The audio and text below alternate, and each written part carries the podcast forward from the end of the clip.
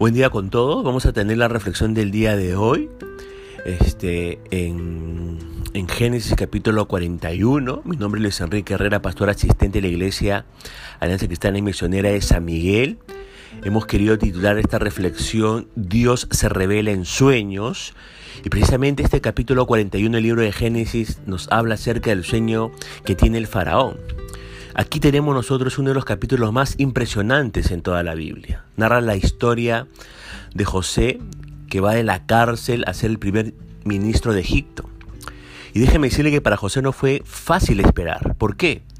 Porque en primer lugar tuvo que esperar dos años más, dice el verso 1 de este capítulo 41 de Génesis.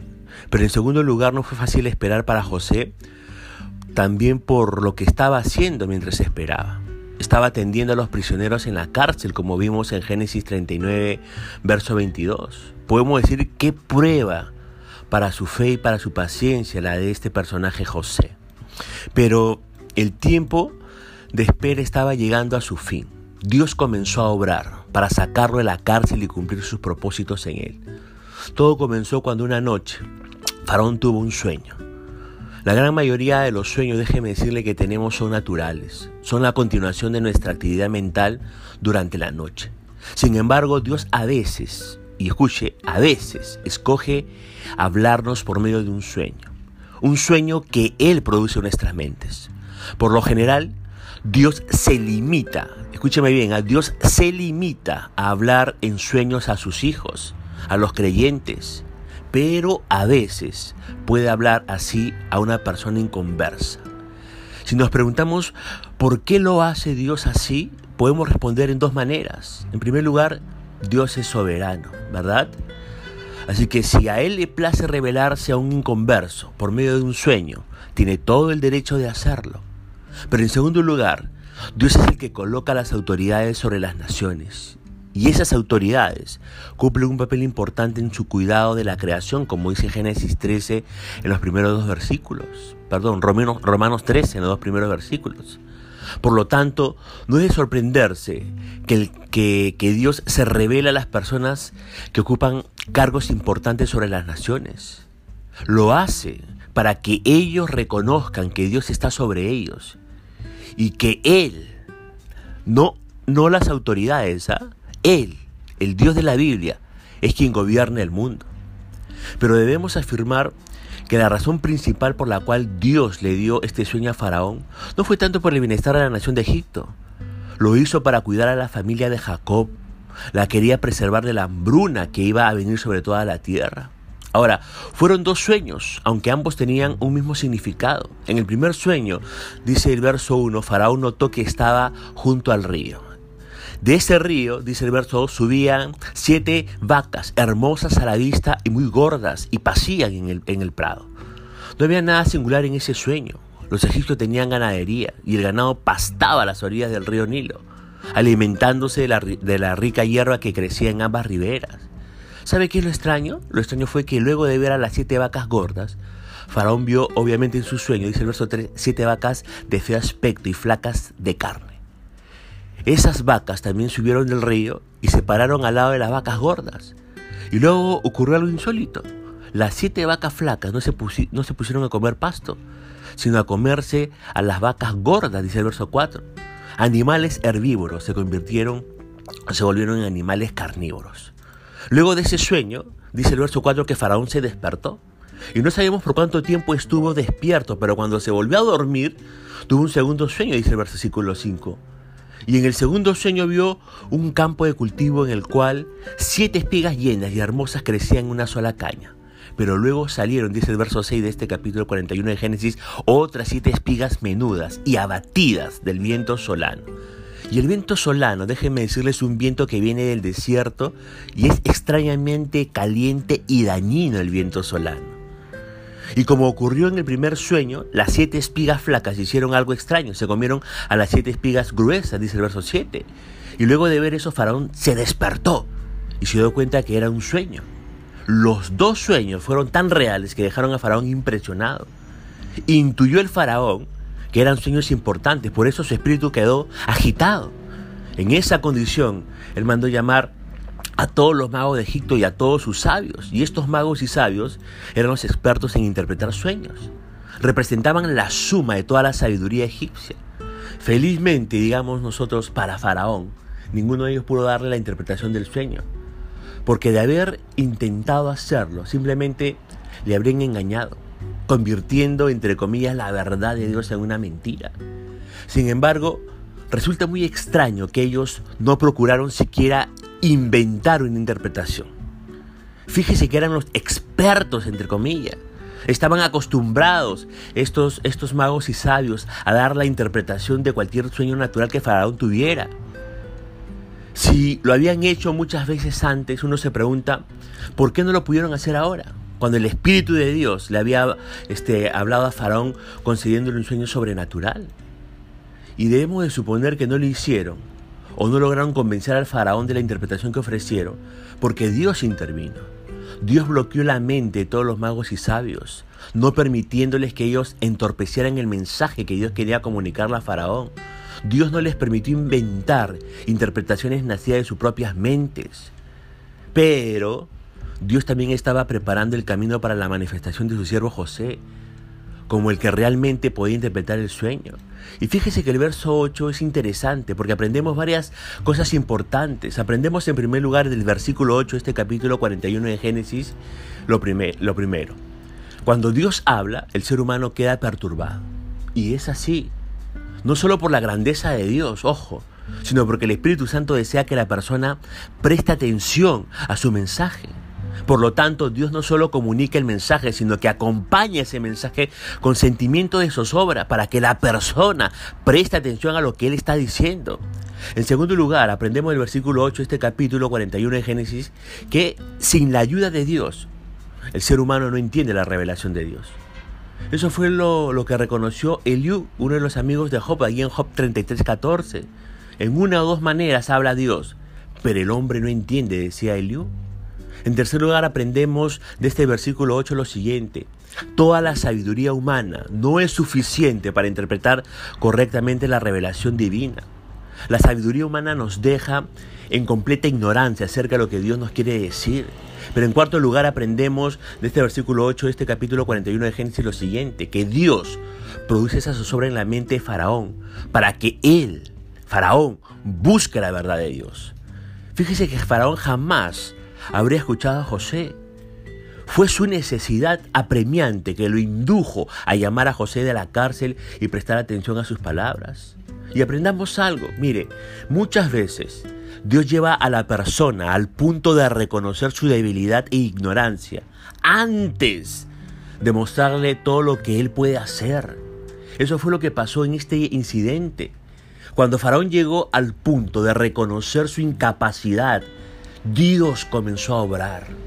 ¿Y cómo lo hizo Dios? ¿Cómo empezó a obrar Dios? El jefe de los coperos, siendo un hombre de confianza, estaba al lado de Faraón esa mañana. Y mientras el Faraón dialogaba con los magos y sabios de Egipto, en ese momento Dios trajo a su memoria la experiencia que tuvo este copero en la cárcel cuando soñó y necesitaba un intérprete. El copero procede a narrar el incidente ocurrido dos años antes, cuando fue encarcelado por Faraón, y se lo narra ahí en los versos 10 al 13 este capítulo 41 de Génesis. Si el copero no había hablado antes, uno se pregunta por qué lo hace ahora. Y es difícil creer que realmente se había olvidado completamente lo que José había hecho por él dos años antes, interpretando su sueño y pidiendo su ayuda para salir de la cárcel. Lo más probable es que este copero no habló antes, simplemente porque no le convenía hacerlo. No sacaría ningún provecho este copero de hablar viendo un esclavo hebreo encarcelado. Pero ahora ve que hablar a Faraón del hebreo José podría ser algo muy provechoso para él, así que convenientemente, entre comillas, se acuerda. Y al informarle al faraón de José, quizá el copero esperaba algún tipo de recompensa o reconocimiento. Pero aunque la motivación del copero probablemente fue egocéntrica, lo que dijo ahora fue para el bien de José y para la gloria de Dios. José, como veremos en un momento, fue puesto en libertad y elevado a una posición de gran importancia en Egipto. Y todo eso no solo promovió los propósitos de Dios, sino que testifica del poder de Dios. Dios, déjeme decirle, controla todos los eventos aquí en la tierra con el fin de cumplir sus planes y propósitos. Ahora, En cuanto a Faraón escuchó de José, lo mandó a traer inmediatamente a la cárcel. El texto dice en el versículo 14, lo sacaron apresuradamente, lo que indica cuán ansioso estaba Faraón por entender su sueño. Y en unos cuantos minutos José pasó de ser un esclavo, injustamente encarcelado y atendiendo a otros prisioneros, pasó a estar en la presencia del faraón, listo para ayudarle en un momento de gran necesidad cómo obra la gracia de Dios, cómo obra la gracia de Dios, con qué rapidez pueden cambiar las condiciones de sus hijos y de sus hijas cuando llegue el momento para hacerlo. Y en el verso 15 Faraón expone su necesidad. Yo he tenido un sueño, le dice a José, y no hay quien lo interprete. Y qué bueno es cuando una persona incrédula reconoce su necesidad eso abre las puertas para la manifestación de la gracia de Dios en su vida. Cuando una persona incrédula reconoce su necesidad, le da la oportunidad a Dios para poder obrar en su propia vida. Y notemos algo, ¿ah? Escúcheme bien lo que le voy a decir. Mientras todo va bien, a las personas incrédulas, a los que no tienen a Cristo Jesús como Señor y Salvador, no les interesa a Dios. Mientras todo le va bien, a los incrédulos, si usted es un incrédulo y no es discípulo de Jesucristo, no le interesa Dios, ni le interesa nada del pueblo de Dios. Pero la figura cambia dramáticamente cuando esos incrédulos se encuentran en problemas. Y sabe que el faraón hace referencia a la habilidad de José en el verso 15. No he oído decir, he oído decir de ti que oyes sueños para interpretarlos. Y usted fíjese la respuesta de José. Mire lo que revela la respuesta de José, revela su humildad y sencillez espiritual. En el verso 16 José le responde, no está en mí el poder revelar sueños. Dios será el que, el que dé respuesta propicia a Faraón. ¿Sabe qué? Los años de sufrimientos han tenido un buen efecto sobre el carácter de José. Ya no es ese jovencito que se jactaba de sus sueños ante su padre y sus hermanos allí en Génesis 37. Ahora es un hombre sencillo que sabe atribuir a Dios todo lo que él puede hacer. Pero también es un hombre sabio y espiritual. José no le dice a Faraón, Dios le dará la respuesta correcta. No, no le dice eso. Le dice, Dios le dará respuesta propicia. Y la palabra en hebreo para esa palabra propicia es shalom, que significa paz o prosperidad. José estaba seguro que Dios le daría a Faraón una respuesta que sería para su bien en todo el sentido de la palabra. Y es importante notar que en todo momento José destaca el obrar de Dios. Fíjese en el versículo 16, el versículo 25, el versículo 28, en el versículo 32. José no se menciona a sí mismo. José quiere exaltar a Dios ante los ojos de Faraón. ¿Para qué? Para que el Faraón lo conozca y aprenda a humillarse ante el Dios verdadero. Ahora, en el versículo 17 al 24, Faraón le cuenta a José los sueños con bastante precisión y concluye con evidente preocupación en el versículo 24, y lo he dicho a los magos, mas no hay quien me lo interprete, le dice Faraón a José. Pero sabe que Faraón hace bien en reconocer la incapacidad de sus hombres sabios. Fíjese que cuando el mensaje, cuando el mensaje viene de Dios, solamente Dios lo podrá interpretar, no los incrédulos. Y habiendo escuchado José el sueño de Faraón, procede a dar la interpretación en el versículo 25 y 32. Y dos cosas saltan a la vista. En primer lugar, la prontitud con la cual este José dio la interpretación. No tuvo que pedir tiempo para pensar en la interpretación. Dios se la dio a entender de forma inmediata.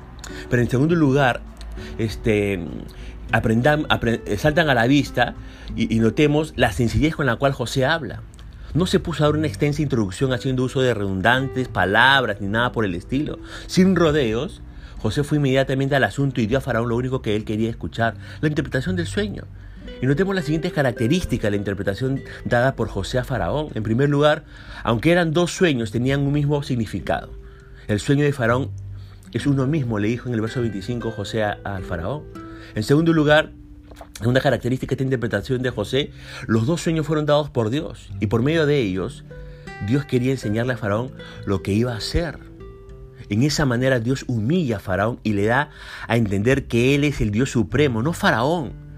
Y que el Dios de la Biblia es el que reina sobre todas las naciones e imperios, haciendo su voluntad en ellos. En tercer lugar, la tercera característica de esta interpretación es que las siete vacas gordas y las siete espigas gordas representan siete años de prosperidad y abundante cosecha, dice el verso 29 de este capítulo. Mientras que las siete vacas flacas y las siete espigas flacas representan siete años de hambruna, dice los versos 26 y 27 y el versículo 30 de este capítulo. Cuarta característica de la interpretación. Los siete años de la hambruna anularían los siete años de prosperidad. Verso 30 al 31. Y quinta característica de esta interpretación, la repetición del sueño, le dice José a Faraón, dice el verso 32, es que las cosas es firme de parte de Dios y que Dios se apresura a hacerlas. Habiendo dado José la interpretación, ¿qué hace después? Se atreve a hacerle una sugerencia. José recomendó a Faraón hacer tres cosas. En primer lugar, nombrar a un hombre prudente que se encargue del asunto por los siguientes 14 años. En segundo lugar, eh, le, sugiere al faraón que se nombre una serie de gobernadores regionales, quienes se encargarían de recoger el exceso de las cosechas, versos 34 y 35 de este capítulo. Y en tercer lugar, le sugiere guardar lo que sobre las cosechas en depósitos, en prevención para los años de hambruna, lo dice el verso 36. La recomendación es audaz José está estableciendo un plan de trabajo para los siguientes 14 años. No poca cosa en un país como Egipto. Pero es impresionante ver cómo Dios levanta el polvo al pobre, en este caso a José, y lo emplea para dar la dirección a todo un imperio. A través de unos sueños y de su interpretación, ¿qué estaba haciendo Dios? Dios estaba manifestando su gloria, su poder y su voluntad para que esa nación pagana conozca de este Dios de los israelitas, el Dios de los hebreos, el Dios de José. Así que Dios se revela en sueños muchas veces, sobre todo a los incrédulos, porque se quiere dar a conocer. Queremos poner punto final a la reflexión del día de hoy. Dios mediante estaremos comunicándonos el día de mañana. Que el Señor le bendiga.